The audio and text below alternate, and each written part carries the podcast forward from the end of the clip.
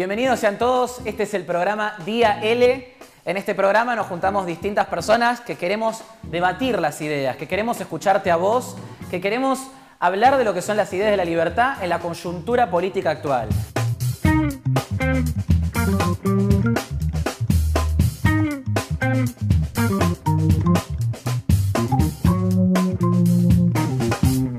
Bienvenidos a un nuevo programa de Día L. Hoy estamos acá con un economista, profesor y conferencista liberal, con Iván Carrino. ¿Cómo estás, Iván? ¿Cómo decían? Un gusto. Bueno, quería empezar a preguntarte sobre cómo empezaste con, a interesarte en la economía y, bueno, en la necesidad de que estás acá, ¿cómo es que surgió todo tu interés por la economía y encima liberal? Bueno, eh, tengo que contar una larga historia, pero voy a tratar de resumirla, digamos. Yo, digamos, interés en la economía tengo desde que tengo 14, 15 o 16 años, digamos, de la época en que yo estaba en el colegio secundario. Pensá que más o menos en el año 2001 yo tenía alrededor de 14, 15 eh, y el país estaba en llamas. Eh, entonces, digamos, eh, calculo que a varios les habrá pasado lo mismo. Había mucho interés en saber qué es lo que está pasando, por qué. y eso me llevó a interesarme por la economía. Al mismo tiempo yo tenía un colegio donde estos temas digamos, se trataban y mi papá había sido egresado de esta casa de estudio donde estamos hoy, que es la Escuela Superior en Economía y Administración de Empresas.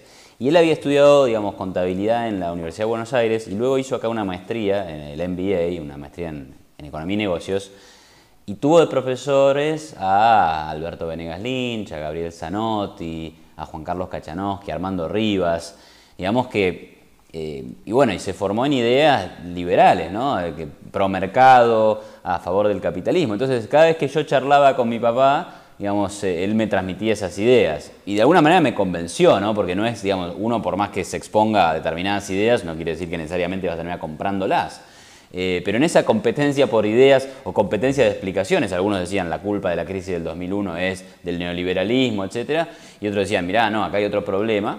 digamos, yo fui me orienté más a esa explicación del mundo que era la explicación desde las ideas de la libertad, ¿no? Claro. ¿Y vos cómo te definís dentro de, bueno, justamente las ideas de libertad, filosóficamente y económicamente, eh, en tu ideología, digamos? ¿Cuál sería? Bueno, eh, en realidad, digamos, para hacerlo sencillo, diría, bueno, yo soy liberal, yo creo en, el liberalismo, creo en el capitalismo, creo en las libertades individuales, creo en que cada persona tiene derecho a, a vivir su vida con el mejor criterio que le parezca, siempre y cuando no dañe eh, la vida y la propiedad de otros. Ahora después, em, también me considero una persona con criterio, independiente y que quiere analizar cada problemática em, con el propio criterio.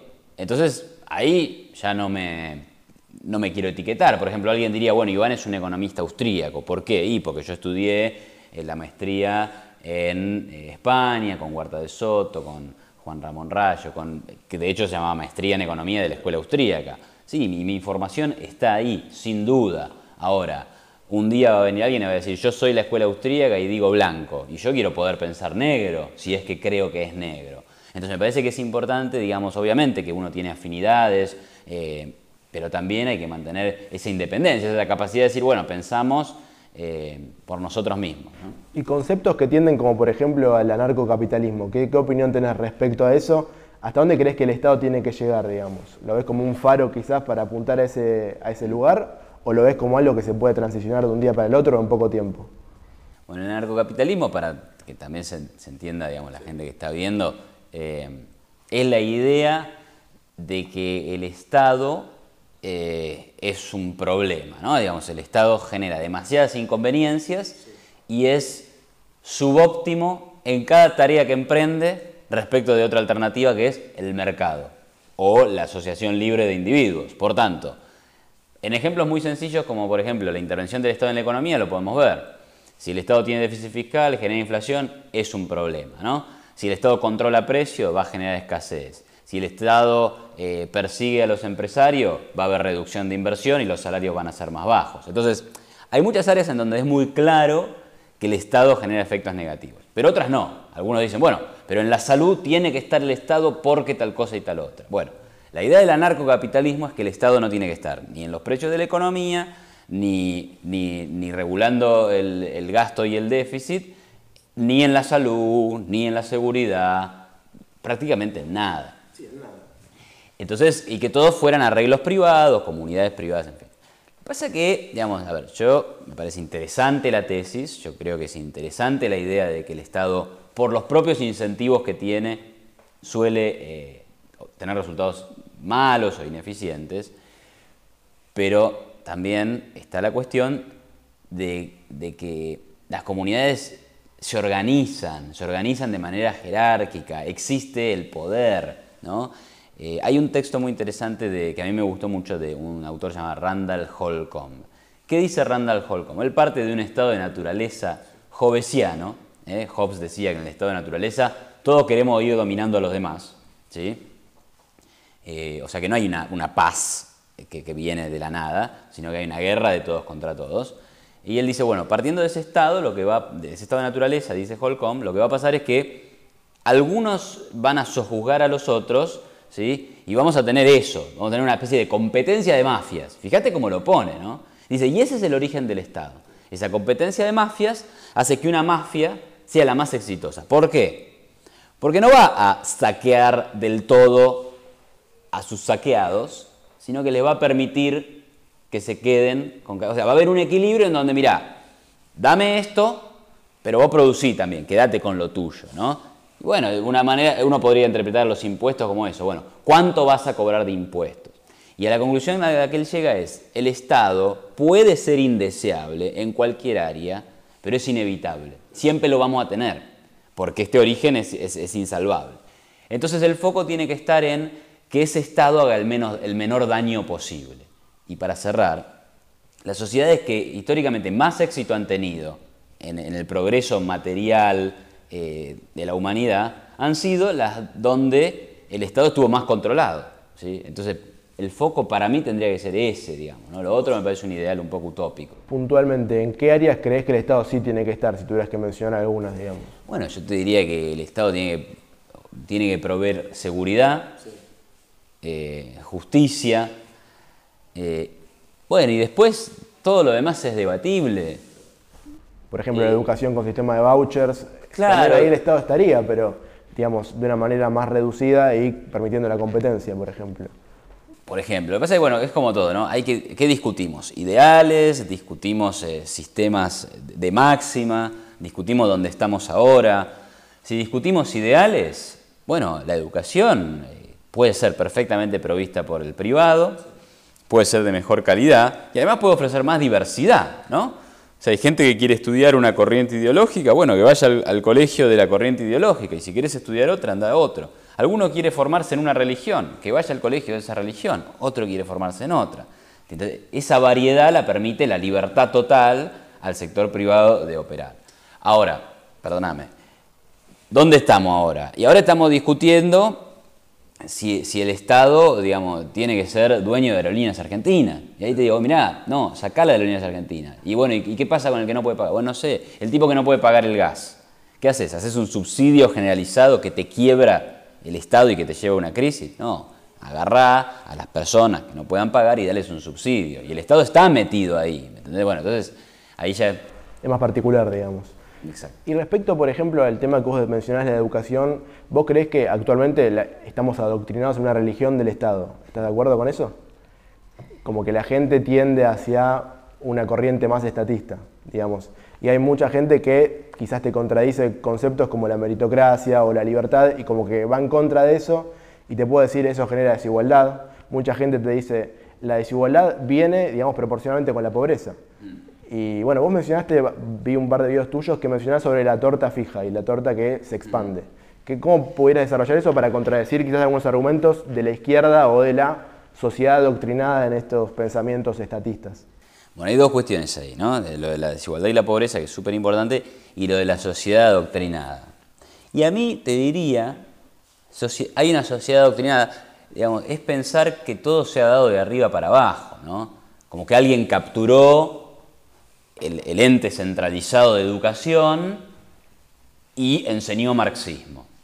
Me parece que estamos sobreestimando mucho a nuestros adversarios ideológicos. Eh, o nos estamos victimizando demasiado. ¡ay, qué, qué mal los liberales! Todos, todos izquierdistas porque el Estado les enseña. Digo, si el día de mañana Iván Carrino toma la educación de la Argentina, ¿no? Y te hace estudiar a Mises de la noche a la mañana. Digamos, bueno, primero que eso sería adoctrinamiento, ¿no? Primero, digamos. Pero segundo, ¿y por qué cambiarían las cosas? Bueno, por ahí algunos estarían por lo menos expuestos a ideas que nunca leyeron y por ahí les gustan. Quizás hay gente que no conoce esa... Claro, pero si vos no conoces, sos libre de interesarte, ¿no? Y ahí está nuestro rol. ¿Qué hacemos en, las redes sociales, en YouTube, en nuestros mensajes públicos, en los libros? Hay mercado, hay un lugar para ofrecer lo que damos, ¿no? Entonces me parece un poco esa, idea, de, que no, esa idea de, de, victimizarse y esa idea de pensar de que esto se resuelve de arriba para abajo. Tomémosla, tomemos el órgano educador. No, claro que hay que educar en otras ideas, pero tiene que surgir de un proceso de competencia. ¿sí? Eh, entonces, ahí es donde me metería yo a actuar. Bueno, ofrezcamos algo mejor, ofrezcamos mejores explicaciones, pero hay que seducir. Y este es Mise, ¿no? Eh, hay que seducir al otro, no es que tenemos que ver cómo nos hacemos de la educación. Que igual tampoco era tu punto, pero me parece que, que quería hacer ese punto. Y, bueno, después la cuestión, claro, una de las críticas eh, que se hace al liberalismo es, eh, bueno, que hay muchos con muy poquito y pocos con mucho, ¿no? Acá lo, primero que habría que distinguir es, bueno, incluso que ese fuera el caso, asumamos que ese es el caso, eh, bueno, que pocos tengan mucho no quiere decir que se lo sacaron a los que no tienen nada, ¿no? Digamos, esto, digamos, eh, ese sería el caso, no sé, de la película Los Juegos del Hambre, ¿no? No sé si la vieron, Los Juegos del Hambre, pero bueno, hay una especie de oligarquía que, le, que saquea a los demás, bueno, pero, pero, pero en una economía de mercado, en donde hay arreglos voluntarios, contratos, propiedad privada, eso no puede pasar. O sea, si el rico es rico, es porque los demás le están comprando su producto. Es un benefactor social porque además no solo generó bienes que los demás quieren comprar y, en vez de aplaudirlo se lo pagan. Es el mejor premio que puede recibir un empresario. La gente me compra mis cosas. Sino que además, bueno, genera laburo, porque contrata gente, compra provisiones, compra materiales, etc. Y después está la idea, claro, si estos tienen mucho, estos tienen poco. Esa idea es la de la torta fija. Acá hay una torta que hay que repartirse. Pero eso no es, esa no es la realidad de la y historia En ese caso humana. sí, que haya desigualdad generaría pobreza, pero no es el caso. Exactamente. En ese caso, la riqueza de unos sería la pobreza de los otros. Si la, si la torta fuera fija. Yo gano, pero a costa del otro. llama de suma cero, digamos. Exacto. Y es suma cero. Si vos ganás y hay desigualdad.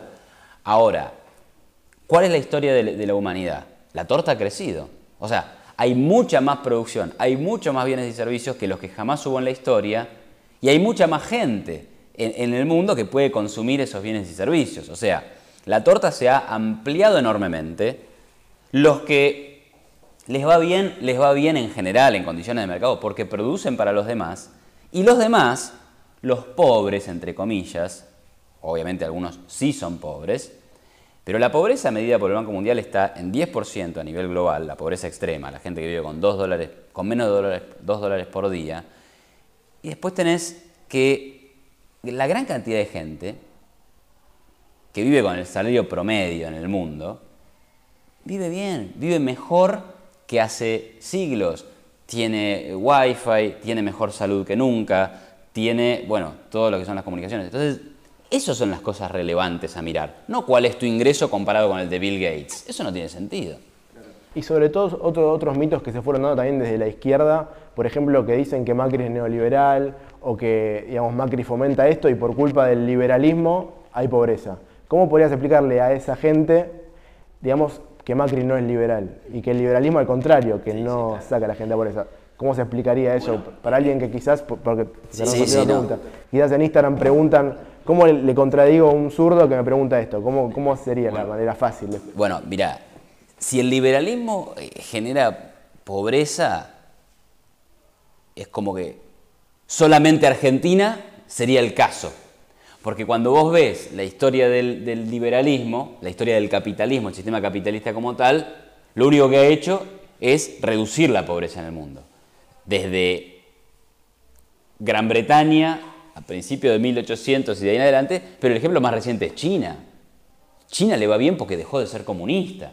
O sea, porque abandonó un sistema 100% comunista y empezó a abrirse hacia una economía de mercado. Entonces, de repente resulta que todos los países que son medianamente liberales sacan a la gente de la pobreza. Solo en Argentina fracasa el liberalismo. Bueno, claramente que eso no puede ser. Hay que indagar un poquito más. Entonces, Macri, para hacerlo rápido, ¿no? Digamos, respecto del bolchevismo chavista que venía, que era Cristina, ¿no? Eh, con Kichilov, con Moreno, gente que, digamos, detestaba la economía ortodoxa y controlaron todos los precios posibles, persiguieron a los empresarios, en fin. Respecto de eso hizo algunos cambios liberalizadores. De sentido común casi. Sí, de sentido común, digo, salir del cepo, em, eliminar algunos controles de precios, bajar retenciones, ¿no? Digamos, algunas cosas razonables. Reducir subsidios, que es deseable, ¿no? Una economía libre no tiene subsidios, cada uno paga lo que, su productividad le permite pagar.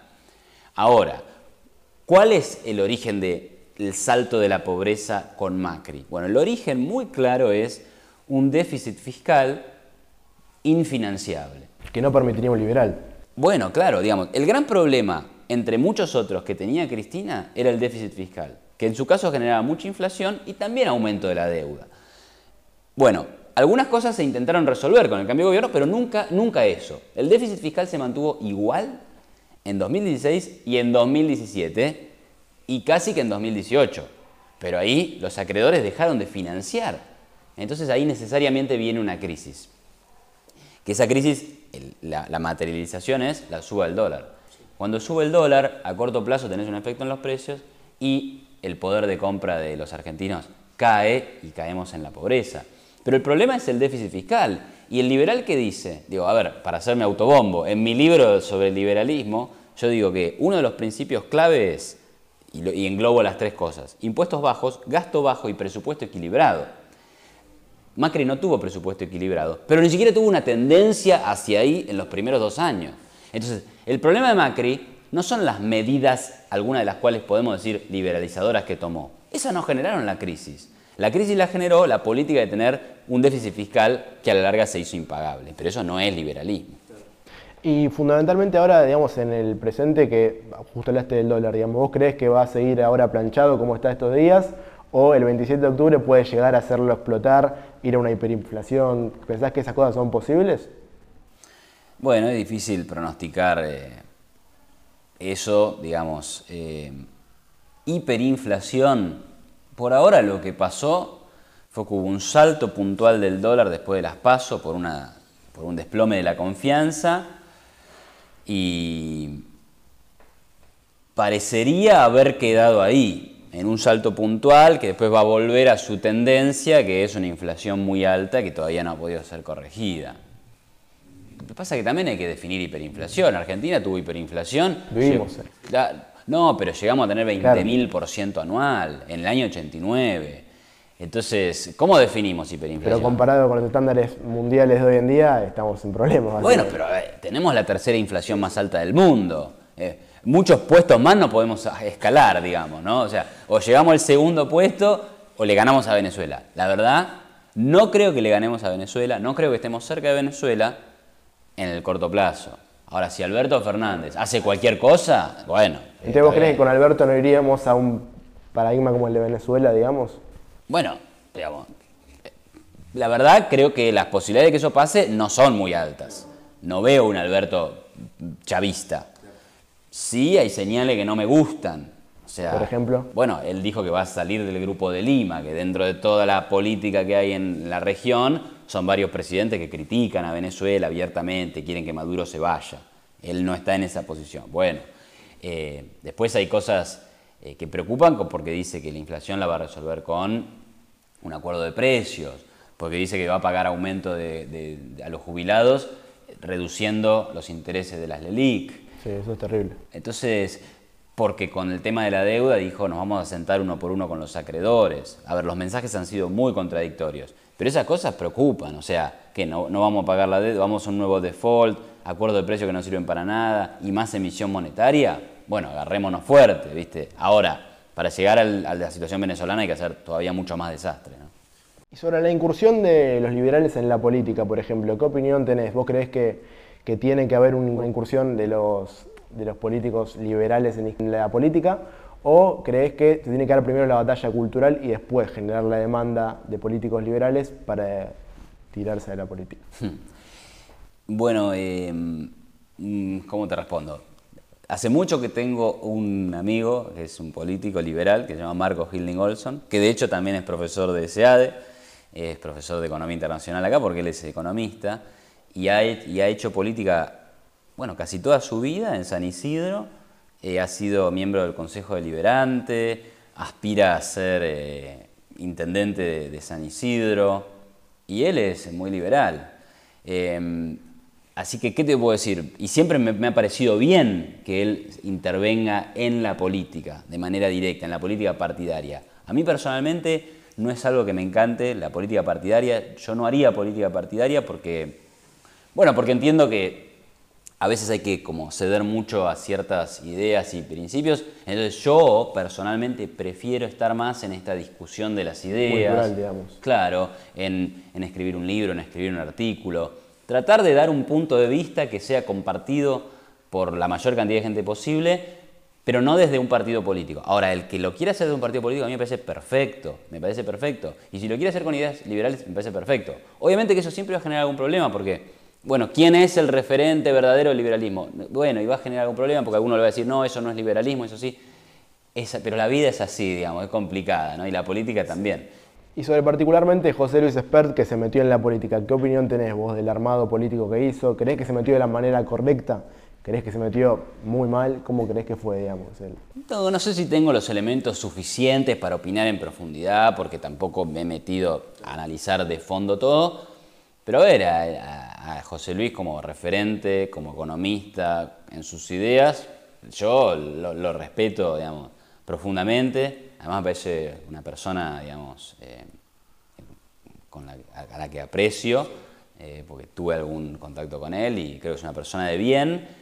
Y, ha tenido mucho coraje de meterse en la política. Meterse en la política no es gratis, ¿no? Después te van a decir que sos corrupto, que te metiste porque querías plata, digamos. Entonces, te tenés que bancar que todo el mundo opine de vos, que te critique, digamos. No es fácil en ese sentido, hay que tener mucho coraje. Entonces eso me parece admirable.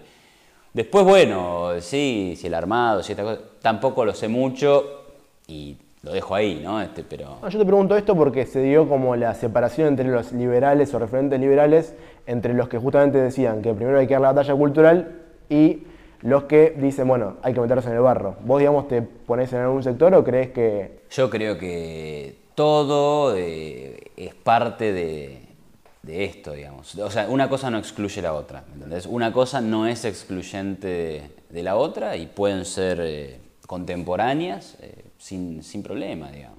Porque vos tampoco nunca nunca te vi pelearte con ningún liberal, que es lo que está pasando hoy en día, digamos, que se pelean unos con otros y como que no se llega a una unión entre todas las fuerzas liberales o todos los referentes liberales para poder encauzar un camino. ¿Crees que es necesario para una política en el futuro que todos los liberales se junten? Bueno, alguna, alguna ida y vuelta he tenido igual, así que no, quiero quedar como que soy eh, la, paloma blanca de todo esto, pero bueno. Pero, pero vos sí, sí es verdad, trato de ser. En rasgos no. no, y, no, no, quiero y no, me gusta, digamos, e, e, ese tipo de confrontaciones. Pero tampoco la utopía de la unión, ¿no? O sea, el que quiere hacer política, que junte a los que tienen ganas de hacer política y hagan política y, discutan entre ellos. Bueno, a ver, vos qué pensás, y yo pienso esto. Bueno, perfecto, y hacemos política. Y el que quiere escribir libros o dar clases o estar en la parte académica, y que lo haga. Eh, no todos tienen que estar a favor. Y bueno, y, si el que está en la academia dice esto no me gusta, bueno, habrá que, tolerar esa opinión como, como, como toleramos las opiniones diferentes de todos los demás. No creo que sea, ah, porque vos que sos académico, criticaste mi armado político, entonces a mí me va mal. No, no. Cada uno se hace cargo de, lo suyo, digamos. Exacto. Y, pero me parece bien, ¿eh? digamos, digo, hagamos política, hagamos academia, hagamos eh, divulgación, medios, comunicación, todo, todo. Está genial. Eh, pero no la utopía de la unidad. No es que porque no hay unidad esto no va bien, digamos, no. Y tampoco creo que no vaya bien. O sea, pero si llega a haber un fracaso no es porque no hay unidad de los liberales, es una utopía enorme pensar que todos tenemos que estar unidos. Algunos puntos de común siempre va a haber. Y sobre el, digamos, el inicio de nuevos partidos liberales en Argentina, como por ejemplo el Partido Libertario, ¿qué opinión tenés respecto a eso? ¿Crees que es una buena idea afiliarse, apoyar esos espacios? Sí, me parece bien, digamos, y, sí, me parece que cualquiera que sea liberal y que se identifique con, las ideas debe afiliarse o, por lo menos apoyar el surgimiento de este partido. Yo me acuerdo que existió un partido liberal libertario ya por el año 2013 yo fiscalicé en una escuela para, ellos, digamos. los conocía y además que, bueno, me sentí identificado con esas ideas. Después, la verdad que esa fue toda mi incursión en la política partidaria y hoy no me quiero sumar a, movimientos políticos partidarios. Eh, pero desde ya que el que le interese la política, y bueno, es la mejor forma de, de, hacerlo, ¿no? Participar de un partido. Para cambiar un poco de tema sobre la actualidad argentina política, ¿vos crees ¿Cuáles crees que son los principales problemas que afrenta hoy Argentina para el futuro? ¿Qué medidas habría que tomar, digamos? Bueno, el principal problema es eh, de deuda, ¿no? O sea, Argentina está en una crisis de deuda, no puede pagar vencimientos. O sea, nadie le quiere financiar y vence, y vencen la, deuda que contrataste en el pasado. Entonces, el principal problema es una urgencia económica, digamos. No hay plata. Entonces, ¿cómo conseguís la plata? Bueno, o la emitís o reducís el gasto público en, algunas áreas para poder hacer frente a los pagos, o le pedís al Fondo Monetario que te extienda los plazos o que te dé más plata, o le decís a los acreedores, discúlpeme, pero no le puedo pagar. Cada una de esas salidas tiene sus costos, digamos, ¿no? Eh, desde mi punto de vista, la mejor salida es reducir el gasto público porque ha sido la madre de todos estos problemas a lo largo de la historia argentina. Entonces, y ahí entra la política, y ahí entra el problema político. Porque para hacer una reducción del gasto público, algún que otro consenso político tiene, haber, tiene que haber. Y no veo en la clase política actual ningún consenso sobre que tenga que reducirse el gasto. De hecho, eh, la Baña dice que hay que bajar impuestos. Macri promete bajar todos los impuestos posibles, cosa que podría haber hecho en 2015, ¿no? ahora se acordó tarde. Y Alberto dice que los va a subir. Te diría que dentro de todo el más razonable es Alberto, porque por lo menos hace referencia a que no hay plata. Entonces dice, bueno, lo subo los impuestos, que es la peor, la peor propuesta en el sentido de lo que va a generar, porque no, querés, no tenés que subir impuestos. Pero por lo menos el más honesto, porque nadie habla del gasto. Al decir hay que subir impuestos, por lo menos estás diciendo mi gasto es muy alto, ¿me entendés? Pero bueno, a ver, la coincidencia de estos tres que son la clase política hoy, es que nadie habla del gasto público. Y si nadie habla del gasto público, difícil que podamos resolver.